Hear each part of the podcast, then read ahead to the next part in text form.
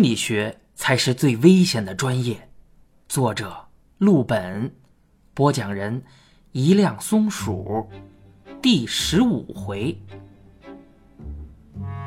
我以往说的故事里提到过很多老师，王老师是最具独特性的一位。这种独特性源自于他天然呆的性格，让人有时候分不清楚他是纯真浪漫还是智商有问题。这是所有人的共识，真不是我黑他呀。在大二的时候，我选修了天然呆王老师的儿童心理学，教材用的就是他自己的书《学校心理辅导》。这个为了避免一些麻烦啊，课程名和真实书名都不是这个。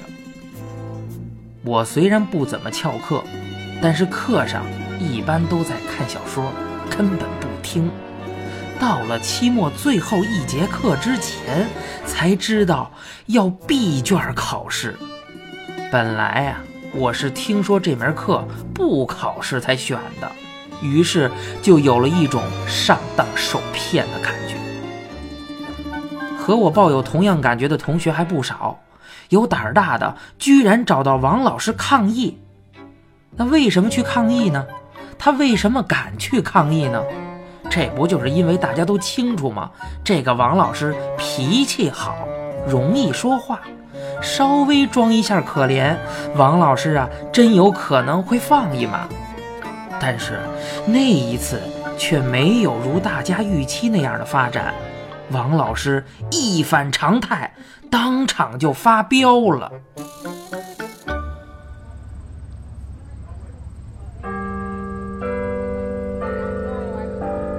我上厕所回来，发现抗议的学生把王老师围成一圈儿啊，在那儿软磨硬泡。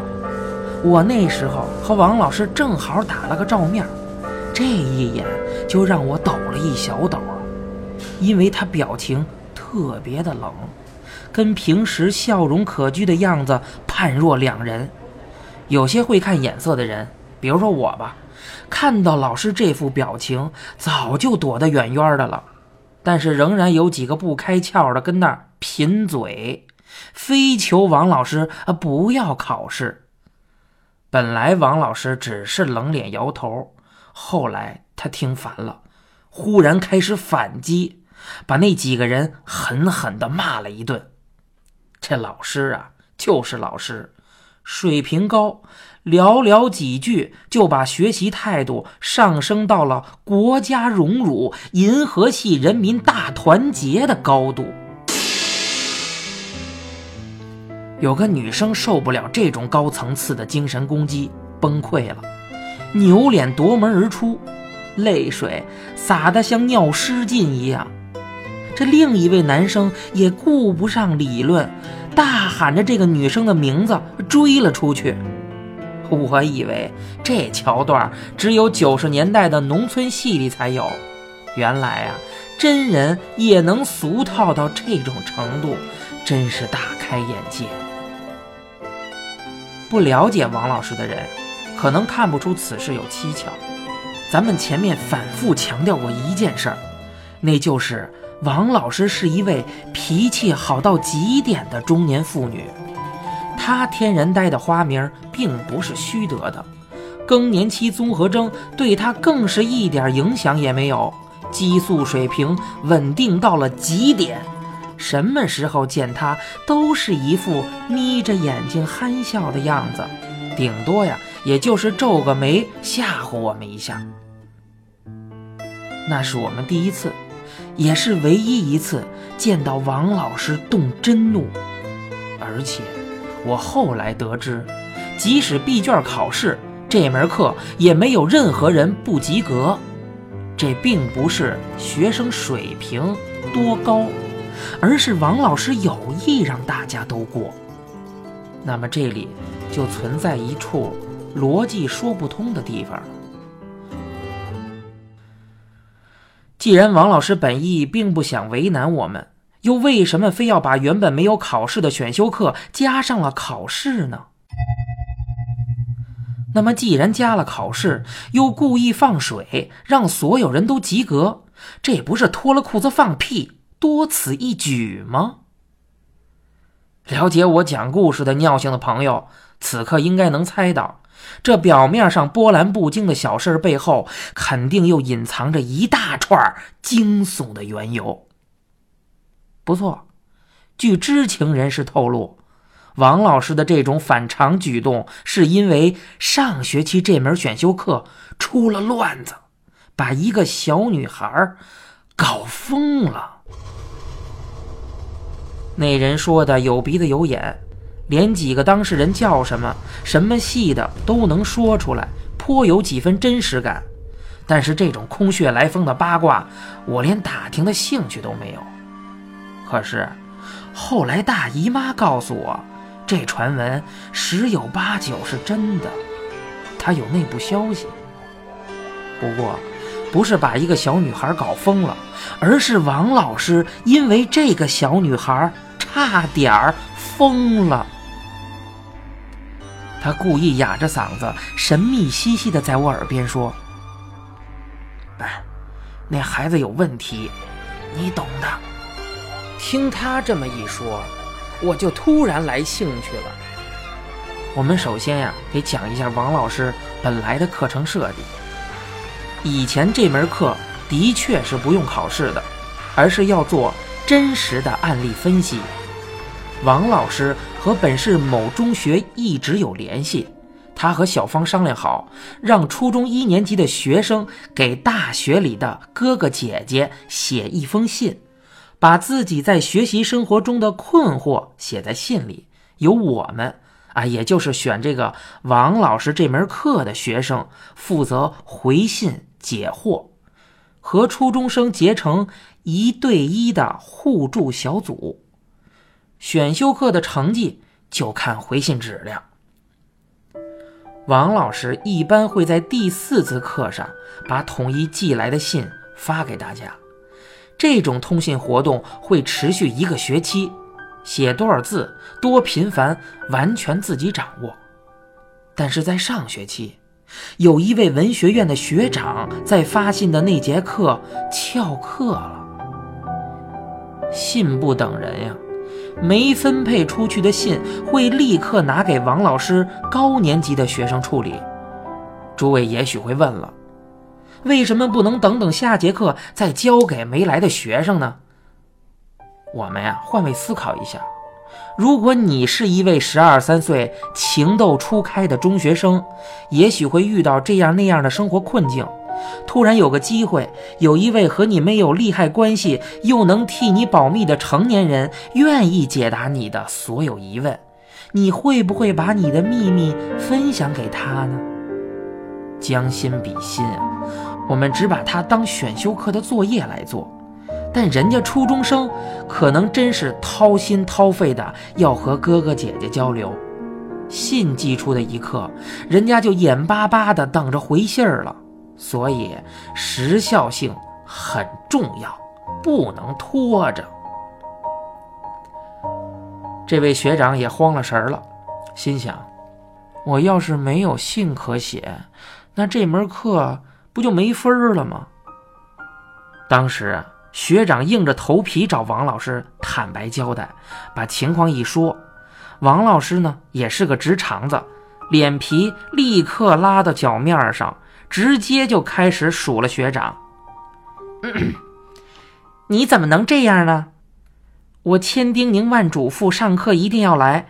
没派完的信已经发给别的班了，现在回信都回来了。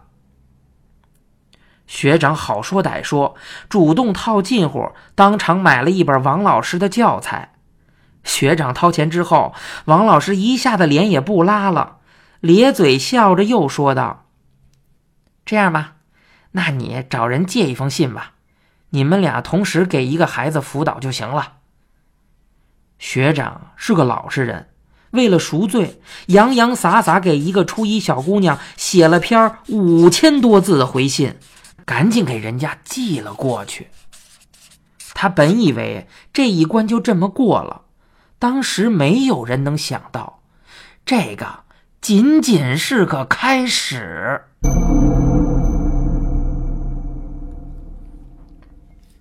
隔周，学长和同学都收到了小姑娘的回信。学长看完自己的，又和同学交换。看完之后，学长有点洋洋得意，因为这小姑娘明显和他更交心。在给他的回信中，小姑娘说自己不喜欢班上的某某同学，觉得那人很讨厌，问学长自己该怎么办。而给同学的回信呢，就客套多了，主要是请教他怎么才能写好作文。学长那个人呀，应该是不太懂得什么叫低调，立刻炫耀起来。文人相轻，自古而然，学文的都一个德行。同学也没脾气，虽然自己不得宠，但该回信也要回呀。但他暗暗也在较劲儿，绞尽脑汁的引经据典，甚至刻意讨好。无形之中，两个人就跟比赛一样。都想得到小姑娘的青睐。不过，这一次给小姑娘的信里，学长主动建议她不要分别回信，只要合起来回一封就好，不要耽误太多的学习时间。他和同学商量过，虽然两个人有点竞争的意思，但写信这事儿毕竟是课外活动，他们都不想给小姑娘太多的负担。回信后隔周，学长又收到了第二次回信，始料未及，事情开始朝未知的方向发展了。小姑娘在给学长的信中回答：“我没有写两封信呀，我一直在给你一个人写。”当时学长看着这句话，正晌午的大热天却打了个哆嗦。如果小姑娘只回了一封信，那另外一封是谁写的呢？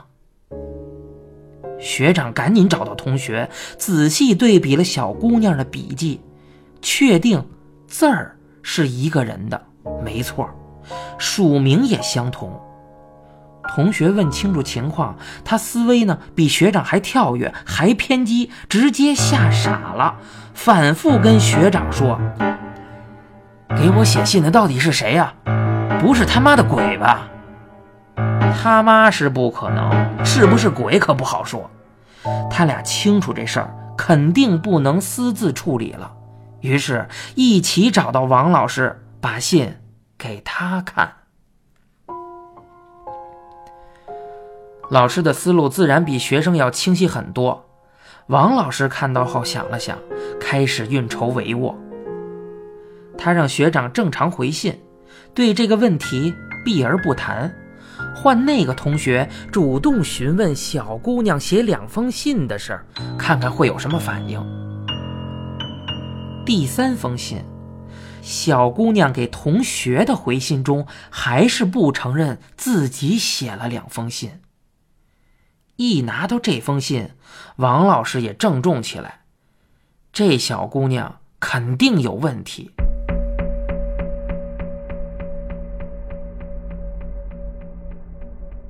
王老师叫学长和同学都不要再回信了，他准备去一趟那所学校见见那个小姑娘。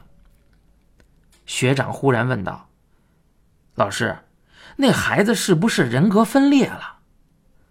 老师一歪脑袋问：“你是不是想说双重人格？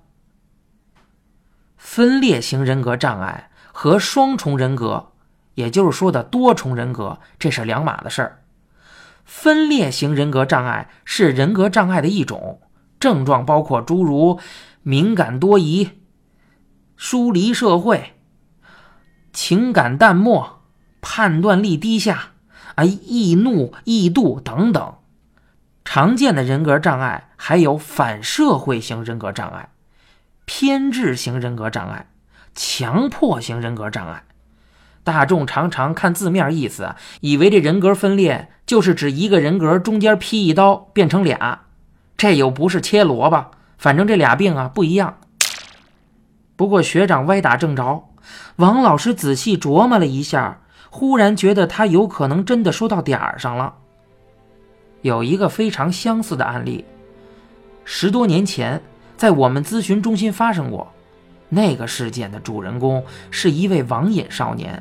是小齐老师负责的。这个案例还挺有名的。王老师呢，他也知道，网瘾少年的爸妈曾经一度以为家中闹鬼了，而且深信不疑。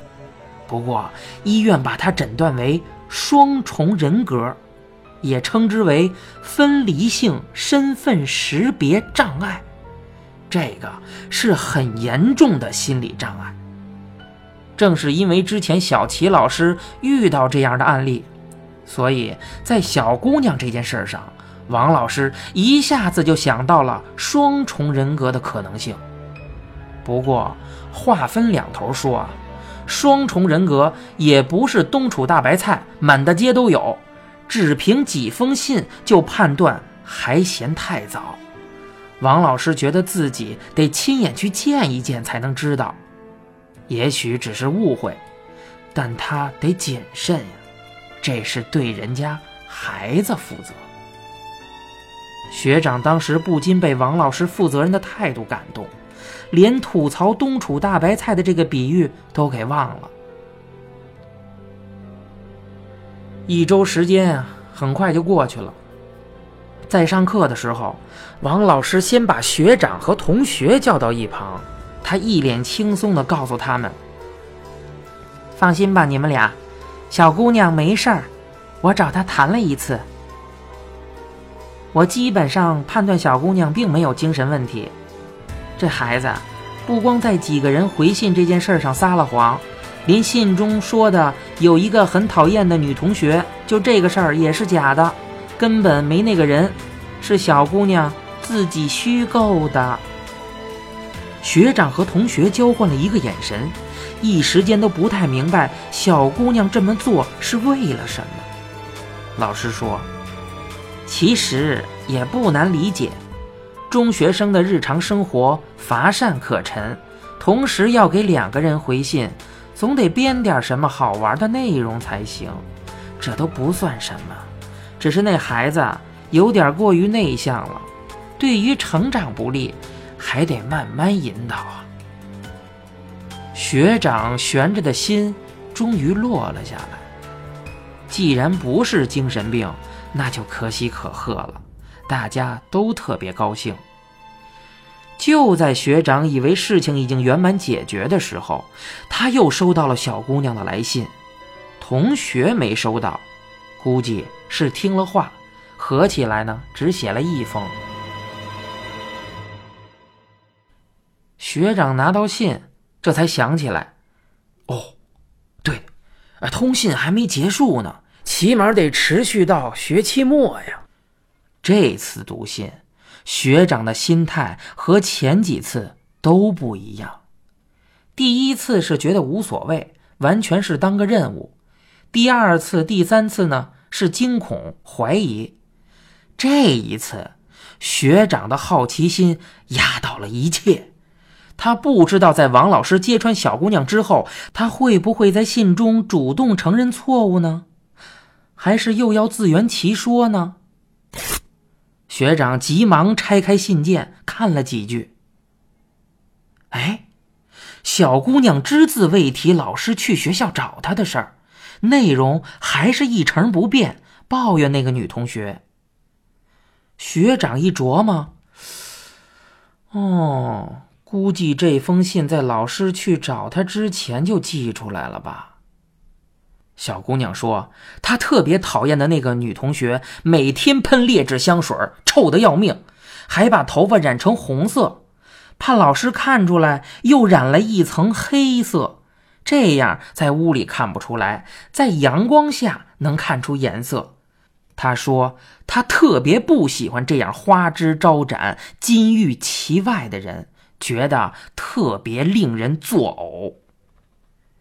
虽然这负面情绪有点露骨，而且内容和前几封信大致相同，不过反正已经知道这事儿都是编出来的，学长并没有负担，心中还挺佩服小姑娘自编自导的能力，这将来也是个人才。另外，他在信中附了一张照片儿。学长惯性思维的认为，照片上的人就是小姑娘自己。这个逻辑在一般情况下肯定是没错的。照片像是在学校里照的，小姑娘眼睛贼大，跟俩信号灯似的，长头发，偏红色，穿的花枝招展，漂亮是漂亮，美中不足的就是有点过于早熟。这孩子有一股韵味儿，好多成年人都没那股劲儿，说不上是好还是不好。学长自己看完，又把这信给同学。这位同学果真心思细腻，在这个时候想到一个关键的问题，他问学长：“你觉得这封信里写的都是假的？”学长反问他：“难道不是吗？不是都揭穿谎言了吗？”同学摇摇头。说总觉得不对劲儿，但是也搞不清楚是哪里不对劲儿。他说道：“我总觉得这字里行间的恨意有点忒真实了吧，不像是编的呀。”学长对同学这种直觉不感兴趣，同学磨叽了半天，最后没把信还给学长，声称自己要再研究一下。但是私下里，他把信。拿给了王老师，就是在看到了这张照片之后，王老师突然终止了两校之间的通信活动。老师的举动让所有人都摸不着头脑，唯一知情的就只有学长和同学了。